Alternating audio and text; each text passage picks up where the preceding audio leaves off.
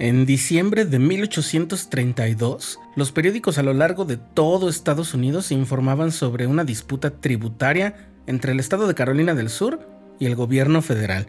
La economía del estado de Carolina del Sur descansaba mucho sobre la comercialización de productos manufacturados que llegaban del exterior. Era una actividad más preponderante en esa región que en los estados del norte. La población del sur opinaba en general que los impuestos federales sobre la importación eran excesivos por lo que los líderes gubernamentales de Carolina del Sur promulgaron un decreto que contravenía algunas leyes federales, y muchos ciudadanos de aquel estado comenzaron a prepararse para emprender acciones militares en contra del gobierno federal. La postura oficial del presidente de los Estados Unidos no se hizo esperar por mucho tiempo. Afirmó que haría valer la ley federal aunque tuviera que ser mediante el uso de la fuerza. Estás escuchando el programa diario. Presentado por el canal de los santos de la Iglesia de Jesucristo de los Santos de los Últimos Días.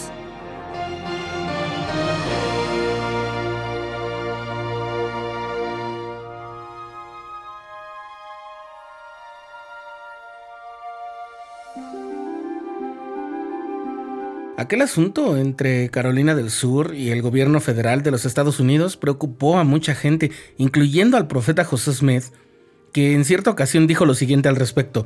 Las evidencias de conflictos entre las naciones se habían hecho más visibles que anteriormente en este tiempo, desde que la iglesia comenzó su jornada para salir del desierto. Eso lo podemos encontrar en Enseñanzas de los Presidentes de la Iglesia, en el tomo de José Smith. El 25 de diciembre de ese año, 1832, el profeta recibió la revelación que está registrada como la sección 87 de Doctrina y Convenios, en la que profetiza que las guerras pronto acaecerán, comenzando por la rebelión de Carolina del Sur. Al leer esa revelación podemos ver que no solo se profetizaba el estallido de una guerra en Carolina del Sur entre los estados del norte y del sur de los Estados Unidos, sino que las guerras y los conflictos armados habrían de asolar la tierra y finalmente desembocarían en el final de todas las naciones en el momento de la segunda venida de Jesucristo. Entonces ocurrió algo interesante. En marzo de 1833, poco después de que José recibió esta profecía, el gobierno de los Estados Unidos resolvió de modo pacífico aquel conflicto con el estado de Carolina del Sur. Como puedes imaginar, Hubo personas que creyeron que esta solución desmentía lo revelado en la sección 87 y por lo tanto que la profecía contenida en el primer versículo no se iba a cumplir. En la sección 130 de Doctrina y Convenios, puesta por escrito en abril de 1843, es decir, 10 años después de aquel conflicto político resuelto, el profeta José Smith escribió lo siguiente. Yo profetizo en el nombre del Señor Dios que las dificultades que causarán el derramamiento de mucha sangre antes de la venida del Hijo del Hombre empezarán en Carolina del Sur. Probablemente surgirán a causa del problema de los esclavos. Esto me lo declaró una voz mientras oraba sinceramente en cuanto al asunto el 25 de diciembre de 1832. Así es, estaba reafirmando la profecía de la sección 87. Quizás en ese momento nadie podía vislumbrar que el conflicto de Carolina del Sur pudiera volver a surgir, y el profeta José murió en el verano de 1844 en un tiempo de relativa tranquilidad política en el país. Los santos comenzaron su migración al oeste en 1846 bajo la dirección de Brigham Young, y ya en el Valle del Lago Salado y muchas regiones aledañas se establecieron ciudades, poblados, se comenzó la edificación de templos e incluso se había formado un batallón de apoyo al ejército estadounidense durante su guerra contra México en 1847, pero no había conflictos internos. Hasta 1861, cuando buques de guerra del sur abrieron fuego contra tropas federales apostadas en el puerto de Charleston, en Carolina del Sur, estado al que se unieron otros en una guerra civil contra los estados del norte, Insisto, hasta ese momento, todo parecía indicar que la profecía sobre las guerras no se iba a cumplir.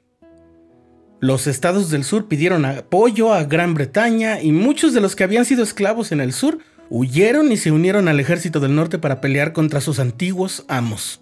Esa guerra, conocida como la Guerra de Secesión o Guerra Civil de los Estados Unidos, duró hasta 1865 y causó la muerte de más de 600.000 personas. La revelación contenida en la sección 87 de Doctrina y Convenios dice que vendrá el tiempo en que se derramará la guerra sobre todas las naciones, empezando en ese lugar. Se derramará la guerra sobre todas las naciones. Es difícil encontrar periodos largos de paz en el mundo a partir de la guerra civil estadounidense. No es que no haya largos periodos de paz en muchos lugares del mundo, pero sí es un hecho que la guerra ha sido un mal que cada vez intoxica más aspectos de la vida de todos, pone en riesgo la seguridad de civiles y la estabilidad de las sociedades, y cada guerra ha tenido una fuerza más devastadora y destructiva que la anterior.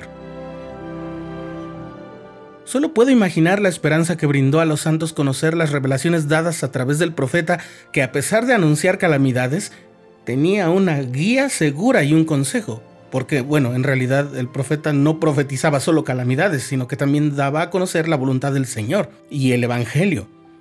Ese consejo es tan válido ahora como entonces. No importa si la guerra o la crisis, la enfermedad o el desastre se ve lejano o ya está cayendo sobre nosotros, el consejo es, permaneced en lugares santos y no seáis movidos hasta que venga el día del Señor.